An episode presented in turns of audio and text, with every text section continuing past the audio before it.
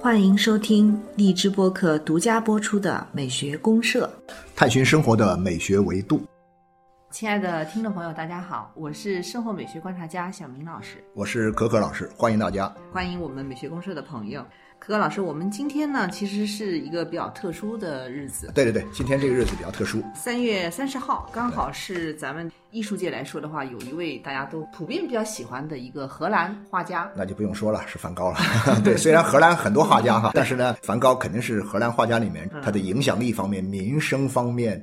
最受人们的爱戴和追捧的这样一个画家了。对，尤其是我发现年轻人也非常喜欢。对对对对，向日葵呀、星空啊，出现在大量的这种包包上啊。没错没错没错。装饰画呀，已经在我们的日常生活里面可以说是无处不见。如果他还能活着的话，哈，他虽然只活了三十七岁啊，对，但是他如果还活着的话，今年应该是一百六十八岁。这个数字还挺好啊，挺好的一个数字哈，幺六八，对吧？对。所以说，在他一百六十八岁诞辰的这个日子里面呢，咱。咱们一祝他生日快乐啊！二呢，咱们就聊聊梵高。我觉得我是非常喜欢聊梵高的，因为梵高他在咱们讲当代艺术的时候，就是一直是一个非常有话题度的一个话题。对对对对，很精彩。对，因为你一说梵高，谁都知道，知道的人里面呢，相当多的人呢都看过他的画，虽然看的不一定都很多，但多多少少都看过他的画。关键的是这个人。一生他的戏剧性太强，充满了各种各样的这种故事，充满了各种各样的激情，生命张力极强的一个人。对对对，所以人生活得比戏都要精彩。没错没错，没 没对，没错没错是。对，所以我们来聊一下梵高的话呢，其实，在梵高的一生中有一个阶段是特别突出的，也是他极其高产的一个时期。嗯嗯，对我记得好像柯老师您也去过，就是他在。创作的高潮期的那个地方，我去过，去过，就是是法国的这个普罗旺斯，并不是很大的一座小城市。以前我们说是城镇的这个概念呢，其实它就是一个很小的城市，大概就十几万人，不到二十万人的一个小城市吧。放在中国，可能连个镇都不如。叫阿尔勒，梵高他在这个地方呢待了一年多，后来又因为精神病的发作，后来又去了旁边离阿尔勒很近的另外一个圣雷米那边那个地方，又在这待了差不多一年时间。圣雷米大概时间略短一点啊，略短一点点。嗯，所以呢，他在。普罗旺斯的这段时间里面呢，其实是他的整个人生开挂的一段时间。几乎所有的最重要的作品，最重要的作品都是在这段时间都在这段时间画的，百分之八十九十吧。对，基本上都这段时期生产出来。所以说这样的话呢，我在配乐方面呢，我就感觉到比较好配乐啊，因为 呃，我们知道在古典音乐历史上啊，有一部音乐呢，就跟这个城市有关系啊，是这个比才的一部很著名的管弦乐组曲，叫《阿莱城的姑娘》。啊，比才我是知道他写过卡门，对对对，卡门非常有名啊。卡门这个歌剧可能是在歌剧史上可以说是。排名估计应该可以进入前十的这样一个顶级的最受欢迎的之一。对对对对对。阿莱城这个作品呢，它原来最早它其实不算歌剧，我都不知道它算什么吧。它是给一个就是我们大家都知道的这个法国作家叫都德啊，不是写过《最后一刻》那个作家吗？他写过一个话剧，就叫《阿莱城的姑娘》。比才呢就给这阿莱城的姑娘去配乐。具体配乐是怎么个配法？它显然不是说像以前的当做一个歌剧来做，它是一种新的配乐形式，戏剧配乐。但是因为这个戏并不是很好，并不是很出名，然后呢也并不是特别受欢迎，所以这个戏其实并没有流传下来。比才所写的《阿莱城姑娘》啊，他后来又把它根据配乐写成了两个组曲。所以说，我们今天讲到这个《阿莱城姑娘》的时候呢，其实它指的是一个管弦乐的一个组曲，有两组组曲，都是很小的篇幅。那么这个叫《阿莱城的姑娘》呢，这个叫阿莱城，阿莱城就是阿尔勒，其实就是阿尔勒。但因为我们最早的时候关于这个地方的翻译，其实不是翻译成。阿尔勒，现在我们基本上是翻译成阿尔勒了。但以前最早，比如说我们把比才这部作品翻译到中文来的时候呢，我不知道是谁翻译的啊，他就起了一个阿莱城的姑娘。后来大家觉得说这个挺好，约定俗成，就觉得说应该用这个名字。所以后来哪怕我们现在在国际上、世界上这个地名的翻译上统一，基本上在用阿尔勒这个词儿的时候呢，人们也没有把阿莱城的姑娘改过来，没有把这个作品的名字改。对对，所以说这个阿莱城呢，作为阿尔勒的另外一个名字呢，它其实只存。存在于比才的这部作品的这个名字当中。我们先听一下这个作品的开头这一段，这一前奏曲，相信大家听完之后呢，一定会非常熟悉，也非常有感觉。好，那么请大家欣赏一下。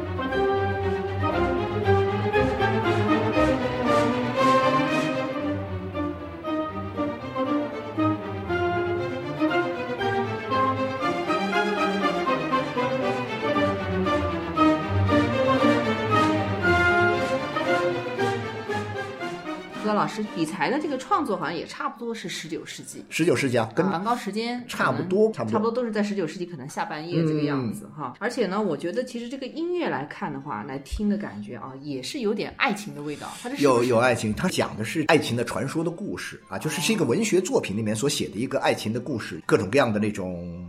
追求啊，各种各样的冲突啊，有各种各样的失落呀，然后最后又导致的一种情伤，最后呢就有自杀啊等等，就这样一种，就是那个时代在普罗旺斯其实是盛产这种类似的故事。中世纪开始，普罗旺斯这个地方这样一个农村，它盛产各种各样的这种很浪漫，但是某种意义上挺狗血的这种爱情故事。这个作品呢讲的就是这样一个。今天我们不是讲文学哈，我们随着我们就是只是借这么一首曲子，大家来。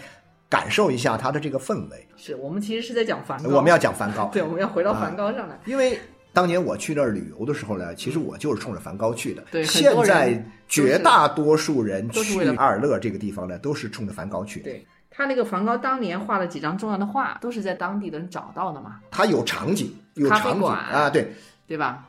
他有一个特好玩，他有一幅就是画的夜晚的这个咖啡馆，就是在咖啡馆的这个门口临街的这个门口摆着很多桌子，大家在这喝咖啡，然后路边有那种金黄色的灯光，天空是那种湛蓝的这种天空。这个画呢，当年梵高在这儿画的，画完之后呢，现在你去这个地方呢，你能看到咖啡馆的老板他们把这幅画印出来了，专门做了一个牌子挂在门口，所有的人都会到这儿来照相。据说我去的时候人并不是特别多，但人很旺的时候，特别是夏天的时候，人多的时候呢。到了一个最佳的景点，那个角度和梵高同一个画的那个角度去拍照的人呢，还得排队，不是说谁到那都能独享这种美景的。另外还有一个地方呢，跟梵高有密切关系的，他的卧室，阿尔的卧室啊，对，阿尔的卧室，他那个很简陋的卧室，因为他画了之后，突然就变得天下闻名，大家觉得这个卧室很有一种，就至少大家觉得说，哎呀，这是梵高生活过的地方。然后呢，梵高画出来之后呢，让这个卧室名扬天下啊。其实卧室非常的简陋。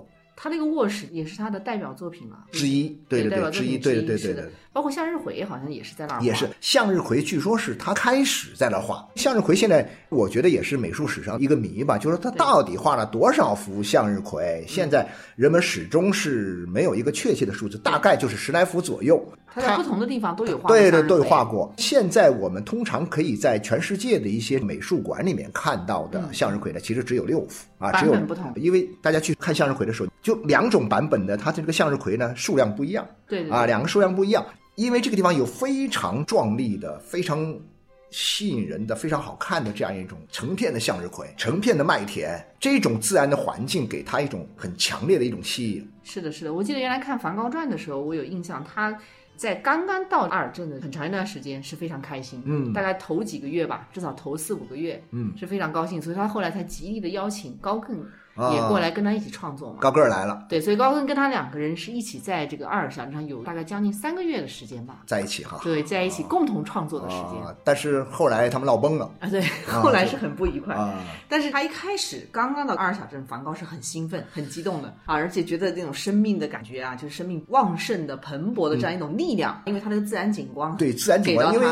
确确实实在普罗旺斯这个地方呢，你就发现它的天空啊和它的这个整个的景致啊，跟欧洲的很多其他地方是完全不一样的。特别它是从荷兰来，荷兰虽然不算北欧吧哈，但是基本上是在欧洲大陆的西北角这样一个地方。对对对。那么这样一个地方呢，其实你到荷兰看，荷兰那个虽然它的地理景观、自然环境也非常独特，但是呢，它不像。普罗旺斯这样，会让人有一种生命激情在燃烧的这样一种强烈的冲动感。对它有一种很好的生命体验，所以梵高一开头他就是感觉特别好，所以他邀请朋友一起来。嗯，当然后来谈崩呢，也是有各种原因的。没错没错，对两个这么有个性的特立独行的艺术家碰在一起，肯定很难相处的很和谐。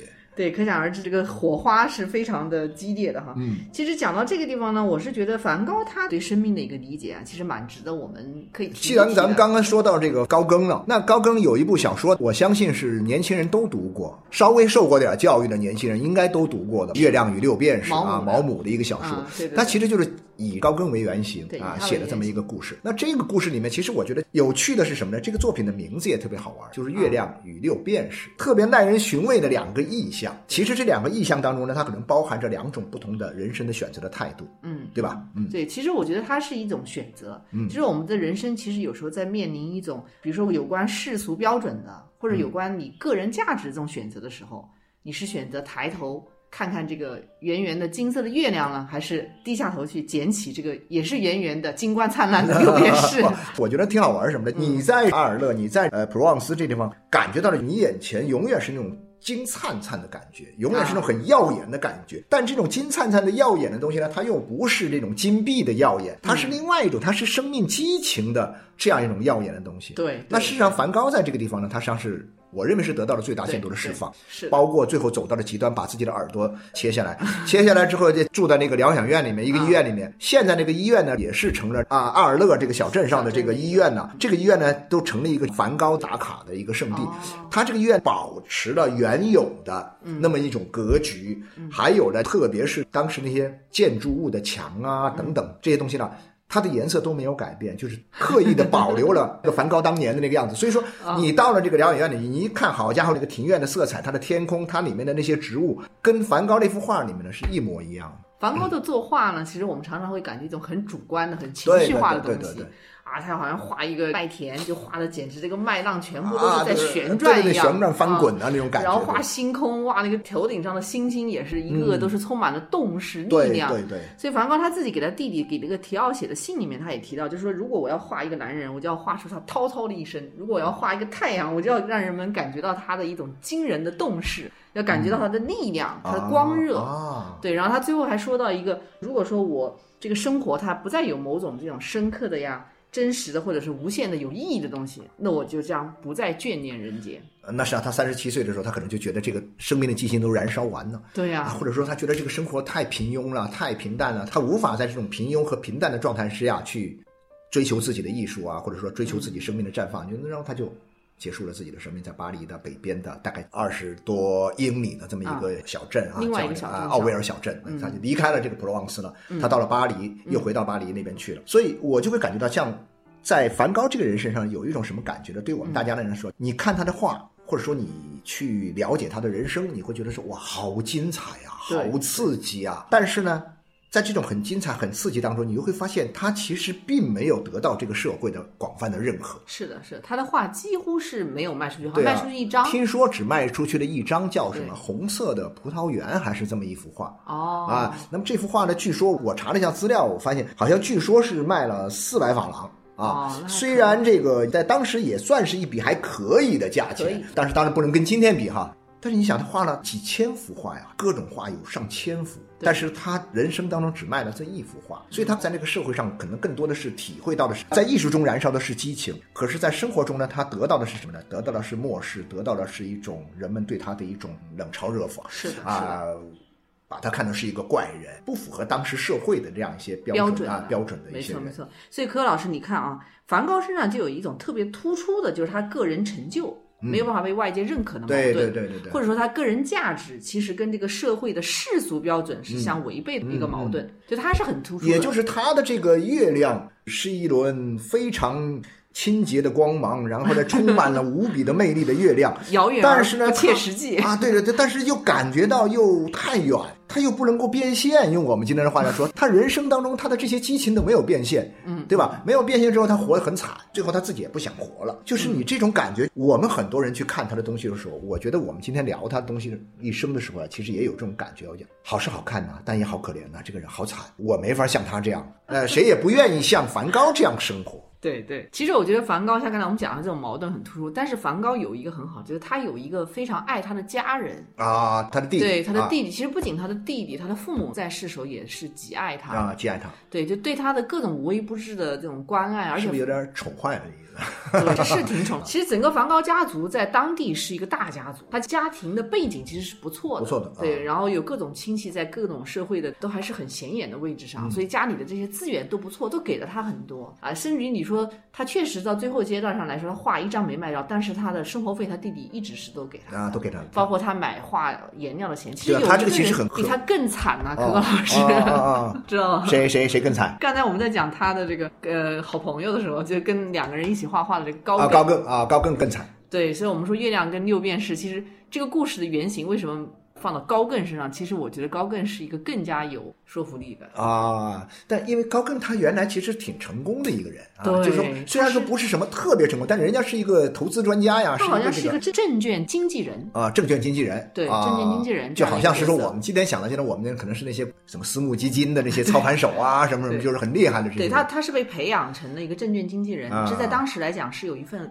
比较稳定的收入也不错的这样，而且可能在那个时代的社会上也还是算是有地位的，有社会地位的。他娶的爱人也是有身家的，也算是今天来讲的话，也算一个小小的白富美吧。嗯，但是他不要那些东西，他全他主动全部自己放弃，全部放弃。就是你会发现有一种什么呢？可能对于梵高来说，他可能更多东西是一种得不到的烦恼。和痛苦，就是他要追求他的东西，他得不到。可是对于高更来说，可能是一种什么呢？东西太多，这个东西他得到的东西，他不是他想要的东西，他不想要这些东西，然后他就放弃，他是一个放弃的烦恼。我觉得像高更这种东西，确确实实在艺术史上，嗯，也是比较显得特立独行，特别非常特别。他最后完全是，甚至他都离开了这种文明了。他跑到一个太平洋的塔西提小岛上去，土族跟土著们在一起生活。你曾经想象一下，当年像卢梭这种人，他对文明各种各样的这个 批评呐、批判呐、抨击，但是他还是在文明中生活呀。对对。但是你说像高峰这种人，我看不上你，我完全说都不说你，我也懒得批评你，我也懒得跟你来较劲，我掉头就走啊！你文明给我的这些东西，我都不要，都可以舍弃，我都可以舍弃。我觉得他们俩呢，就是说，其实都是一个。极端性的人物，其实都是蛮极端，都蛮极端。他两个有个共性，就是在这种个人的价值跟世俗的标准发生冲突和矛盾的时候呢，他们都还是选择了一个个人价值。个人价值，对对对。对，就是梵高，他有可能其实是有点被迫选择的个人价值，因为他在世俗标准里面，他也尝试了很多种可能性，但是都很难做到。嗯。所以最后他就说：“我反正有这方面才华，他家里人也鼓励他，那我就来创作，就来画画算了。”嗯嗯。但是。高更就更典型，他是真正的放弃了这种世俗的标准，他已经做到了一个社会有身份、有地位，甚至于有财富的人，但是他不要了。嗯，他说我三十五岁，我开始画画了，然后我妻子、我家庭、孩子都不要了，都不要，对我走了。对对对，所以这个从人格上讲，还真的是有一点边缘型人格的感觉，确实他不太喜欢在这个社会的主流，不太喜欢在这个社会的中心去获得社会的认可，干脆我就自我放逐吧，自我。放逐到这个呃文明之外去了啊，就这种感觉。对，所以毛姆在那个《月亮和六便士》里面，他就有一种隐隐的这样的一个寓意嘛，就六便士它可能象征的就是一个世俗和比较安稳的生活，嗯嗯。然后月亮呢，可能就是一个遥远的，但是它又确确实实是你内心所渴望的一种梦想的东西。嗯，你会怎么选？那这两者挺难选的哈。金钱和梦想怎么选择？我觉得就是说，那这样咱们聊起来是这样来聊了哈。在这个最后，在他们俩身上，显然我们普通人没办法像他们去过这种生活，但是他们俩的这个人生啊，其实给我们留下了很多的问题啊。这个问题留给我们每个人，就像小明老师您刚说的这样，你会怎么选？这个问题每个人都有，哎，我们都会选，但我相信其实每个人都会有一个自己的答案，但这个答案当中呢，可能有的时候它不是那么清晰。但是呢，慢慢慢慢的人生嘛，人生好就好在它永远不会固定在某一种格局当中或者某一种状态当中，它会不断的在选择当中不断的去成长啊，不断的变化，不断的去面临各种各样的情况。因为刚刚讲到这事儿的时候，我就会突然想起我的人生里面经常也会遇到很多的选择。怎么选呢？如果有一天你在面临这种金钱和你想要实现自我价值的梦想之间，让你选择。就是首先，我我觉得哈，首先我自己个人体会来讲，我不想把这个事情变成是什么呢？变成是一个非此即彼的选择啊，不想啊，不想把他们过于对立化。而我更看重的是，首先我的自我是很重要的啊，我一定要有一个自我。但这个东西我不是听从啊社会上别人的安排、别人的这种指点，或者说别人的给我设计的东西。我肯定我内心里面是有呼唤的。我活到一定的程度的时候，我内心里面肯定会有一种强烈的一种渴望。这种强烈的渴望，我认为做什么啊，我想去做什么的一种渴望。那么这种渴望，你肯定会考虑跟外部社会标准他们之间是否能够怎么怎么样的时候，有冲突怎么办？有冲突的时候，我反正就不管这些冲突，我从来我就坚持用我自己的选择。因为这个东西，我觉得人始终要给。自己一个交代，因为你可能会迎合了外面的某些东西，听从了别人的一种安排和设计之后呢，但是呢，你当这种安排和这种设计违背了自己的意愿的时候，你可能很多时候内心里面你可能最终得到了这样东西，但是它不是你真的想要的东西，你可能一辈子都会纠结。我就这样想，跟大家分享一下我自己的几次选择情境，我觉得特别有意思哈。我以前我去读大学的时候，读完大学我分配工作，我们那时候还是分配工作。我从这个厦门大学中文系毕业以后呢，我就分配到当时的江西大学中文系教书。那时候是一九八四年的时候，读一个本科就能到大学里面教书，还是那今天是绝对不可能的哈。那是在八十年代啊，对，很早。我家又是在这个地方，各种环境也挺好，都是很熟悉的人，那么自己又很喜欢这份工作啊，教书。就干得很不错呀，但是呢，你也不知道，莫名其妙的到了某一个时候，你就想走了。我工作到了六七年、七八年那个时候，六七年的时候，我就有点哎呀待不住，我就想走。但想走的时候呢，当时我们那个时候，如果是你想要离开一个单位，不像现在这样，你辞个职，你就自己去找一份工作，你我没办法做到这样，只能怎样呢？我只能是。通过考研的方式，所以就考走，所以我就考研究生，我就考回母校去读研究生。但这时候，当时考研的时候，我就遇到了一个选择。当时我的系主任就跟我说：“他说你这个是否是可以考虑这样，你就不用去回厦大去读了。”你能不能就在咱们江大读读那种在职的研究生？在职研究生呢，你的工龄又留住了，你还每个月的工资还可以照拿，课也可以照上，可以。但是因为你要学习，可以给你减点课，学历也啊，学历也拿到了，钱也工资一分没少，奖金可以照拿，然后你的工龄又照算，叭叭叭一串下去，什么都不耽误啊。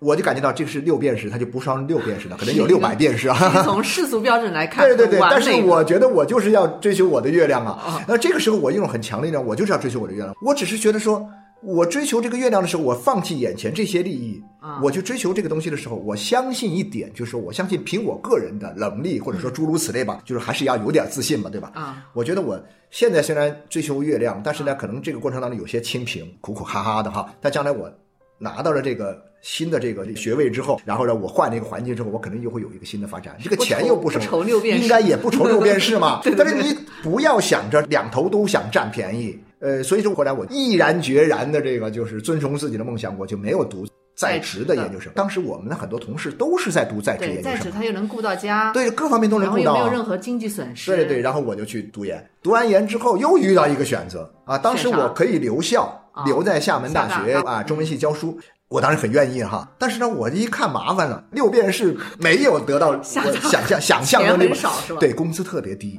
但当时有一个钱的召唤就在边上，就在汕头大学。汕头大学呢，一个月的工资，好家伙，比那个厦门大学要翻倍多。厦门大学有点是因为李嘉诚先生那个资助的，所以我记得我那时候还是聊这事特别有意思。我想起了那段美好的时光。我们那个时候，比如说我在厦门大学，当时只能拿到七百来块钱一个月的工资啊，但是我在汕头大学呢，光工资我就能拿到。一千五百块钱左右，翻一倍，翻已经翻了一倍了哈，听好了哈。然后呢，这是人民币不？然后呢，港币，所有的你这个月的工资里面，假如说你一千五百块钱人民币，然后呢，李嘉诚那边呢就会 double 一份港币给你，同样数额的港币。所以你想想看，这一个月能拿多少钱？当然，港币不是每个月发放的，它是一个学期结束以后考核合格了再发放的。但是呢。我好歹是个挣过港币的这个人，我的工资里面拿过港币，然后我们两口子到那去之后呢，基本上一个月就有五六千块钱的这种收入啊！哇，那好家伙，这是在什么时候啊？在九十年代中期，九六九五年啊，那时候我刚工作，那那时候才挣几百块钱。对呀，两个人就带着一孩子，三口之家，土豪。但你想，现在还需要？当时我 不知道，但当时你知道吗？特好玩，我们那时候没有别的消费，所以还花不出去，花不出去，很苦恼。所以你看那时候整天吃海鲜，我只是每天想的是我是吃什么海鲜，每天烦恼这事儿。我人生中的第一次坐飞机什么都是我用自己的钱，我出去玩回老家探亲什么的，过年我都是坐飞机。哎呀，我都自己掏钱。选择了金钱之后，你也很幸福。关键是我有了这段生活之后呢，我在汕头大学工作了两年多。后来我回忆一下，在我的人生当中，这两年都是我最多产的两年。哦，我写学术论文，我读书做研究，我收益是最多的两年。结果我发现。六便是到手了，我月亮也有了，我并没有缺啊，我并没有两个东西都分开呀。嗯，是。但是呢，后来我又离开那是什么呢？因为那张有点闷，你知道吧？就汕头那个有点寂寞、空虚、寂寞了啊，就那种感觉。然后，所以我后来就来广州的时候，来广州也是因为没钱。但是呢，我当时为什么来？我我妻子她跟我说：“哎呀，你看你跑到华工来，这个那华工的工资跟当年厦门大学的工资是一样的嘛？都是国家的九八五啊，那个重点大学。”但是我说，我觉得我能挣到钱。又一次选择了梦想，又选择梦想。但这个梦想，我就说我要到一个大都市，我要到一个大码头来玩，这热闹。那么来了之后，我马上我就到外面去找兼职的。我找到兼职，后来我就发现，又变师又来了，我钱又来了呀，我又挣到钱了呀。所以说我始终就发现，在这个过程当中啊，哈，我给咱们这个社员们以我个人的这种啊选择的经历，我经常想，可能首先你不要过于强烈的去把这两者绝对化、对立，因为我们看高更也好，我们看那个什么梵高也好，我们都是从结果来看的。对，我们从结果来看，这两个东西最后的结果是两个东西是水火不相容的。是的。其实，各位老师，我听了你的经历以后呢，其实我觉得是这样，就是梵高跟高更呢，他们俩都是。这两者之间是很大的冲突，对，都有很，就是我们说的金钱还是梦想，你怎么选？对对对，个人价值还是世俗标准，你怎么选？他两个都是剧烈的矛盾冲突。对对对对，在冲突中，最后两个人其实都是搞得非常的疲惫，非常的悲惨。对对对对，但是呢，有一种比较幸运的情况，就像您刚才讲的，柯老师拿出自己的个人经历来，对对对，现身说法，给我们 对社员们分享嘛。虽然有些凡尔赛啊，有有点点有点，但是我们听出来，至少这个中间有一种可能性是什么呢？就是有可能你的个人价值和世俗标准是会统一的，我觉得，对吧？很多时候其实是可以统一，就是你想做的事情，也许是被社会所认可的，也是能够挣到钱的。对对对对对，当然。你必须要承认一点哈，就是说，我觉得我们现在很多年轻人的这个问题啊，是这样的？他是用一种比较终极的一种标准，就相当于大家买房子的时候，你去买房子，我有年轻的朋友买房子一直买不下来，最后现在已经没有能力再买房子。问他什么原因呢？是什么呢？他当时其实可以买房子的时候呢，他就想的是不是嫌贵，他想的是我要一步到位。哦，一步到位。所谓一步到位什么？比如说他两个，哎，不是，也不是不贷款啊。小两口买房子，我说你们现在可以买的话呢，先买个小一居室啊，哦哦哦，或者说买个小两居室啊。他就说那以后还要再折腾来折腾去，我不如说我要买，我就咣叽一次到位，一次到什么位呢？三居至少得买个三居室吧，一百八两百的。对，没错没错。那你要买，你当时的条件是买那个。三五十平米或者五六十平米是没有问题的，但是你当时要买那个一百多平米的，你肯定就买不下来，买不下来的时候就左比较右比较，然后最终就下不了手，这个房价又不断不断攀升，不断攀升，最后你就越来越下不了手，最后你连小居室你都下不了手了，你都已经没有能力了。我有时候这样觉得，比如说我想挣钱，我现在看重的是钱，我要选择六便士，没问题。但是呢，你别老想的是这六个便士，你总想的是，哎呀，六便士有点少。我的理想是 对，我的理想是追求六万便士。对啊，那六万便士，可是你又没这条件，你又遇到各种各样的问题，你就会很纠结啊，你知道吧？所以我觉得这个里面有一点我自己的切身感受。好了，六便士就六便士，你先把这六便士搞到手再说呗，啊，这也不耽误事儿嘛。我的意思是说。咱们这事儿不要搞得太矛盾冲突，不要刻意的去把这两者，因为你的某些认知上的问题和这种价值观呐，或者说某些认知上的一些问题呢，就刻意强化他们两者之间的这种矛盾。包括不单纯只是说在这种选择上，还有在生活当中，你跟一个家人的交往啊，包括像人生的选择，我就不太清楚。包括像现在很多女孩子关于生孩子不生孩子的问题，好像也很纠结，对不对？对他这个其实说到底呢是什么呢？就是说它涉及到一个问题，就是说。实际上，我们怎么过这一生，怎么叫过得好，这个是没有标准的。对的，其实是没有标准。其实是没有标准的，它设计首先是这个是前提。对，就是说所谓的世俗标准，这个不应该作为人人。都参考的标准。对，当你感觉到世俗标准的某种压力的时候，其实说明的是什么呢？说明的是你自己没有自己的想法嘛？我觉得是，或者不够坚持，或者不够坚持，你不够坚定。对对，其实世俗标准就是来自于，比如说你还是孩子的时候，就是你的父母啊、大人啊、亲戚啊，一些东西。对，或者是大众的普遍的评判。对对。你像梵高跟高更这两个人都用了自己的惨重的代价来反抗了世俗标准。没错没错没错。就相当于是这样，所以世俗标准它不应该作为标准。像您刚才说，一个女孩子，你说我我就确定了，我我今后可以结婚，但是我丁克，我们家。家庭就不生孩子啊，或者说我今后我就是觉得我可以一个人，对啊，我就甚至于我也不结婚，对，不生孩子，对，这个其实是什么呢？这个就是用世俗标准来看的话，你会觉得很有问题，嗯，对吧？有很多冲突，很多压力，来自父母的，来自社会的。但如果你要是用一种自我价值，嗯，来说的话，就没问题，这是你的选择，对对对。刚刚小明老师，您说到这种哈，一种认为要结婚、要生孩子、要如何如何，还有一种呢，强烈的反对这种哈，我就不结婚、不生孩子。其实我觉得这两者都是世俗标准啊，我认为这两者都有点世俗。我觉得真正的什么，就是遵从自己的内心吧。你在这个时候。你强烈的不想要孩子，不想要结婚，那就不结婚呗，就不要孩子呗。但是某一天，说不定因为人生当中啊，你那种际遇会不断的变化，你也许过个两三年，你哎突然觉得你又想要孩子，那就要呗。他其实是关键还在于说。希望的是说，这一切还是来自自己的内心的一种选择。对，就是说，你真正在心里面，你觉得你想要的是什么？你想要怎样的一种人生？没错，没错。对啊，所以你的人生怎么样，你不必太多的去看别人的评判，没错，太多去看社会上统一的标准。像您刚才说，有的人他选择我就是不结婚，他也是有点看社会标准，就是说我要，其实上我要对着干，我要拧来，对对对，其实也是。现在有一种年轻人很好玩，就是说我要立一个特立独行的标签，对对对，对他未必内心一定是这么想，但是就要表现我跟大部分人不同。这不是就很社会吗？就是很多人，就是我们讲的就是表演型人格了，就是说他要显得和别人不一样，故意和这个社会作对。所以我们经常讲的嘛，有的时候呢。我还是比较喜欢高更这种，没错，真正特立独行是高更特立独行什么的，就我不爱你跟你玩，我就我也不跟你说半天，我掉头就走就行了。你不像那个，就像他们说网上特好玩，网上有那么一种人哈，比如说取消关注，你比如说你看不惯一个人，你就取消关注，你就悄悄的把这个关注取消掉，你就走了，你从此以后不再不看他的微博啊什么的，朋友圈什么的就行了呗。他还要嚷嚷说我要取消，我要取关你，我要取关你，如何如何？哎，你嚷嚷什么呀？你不喜欢你就走吧，你。他又要喊，他一喊呢，你要是不回应他，他还赖着不走。你说这种情况他是什么呢？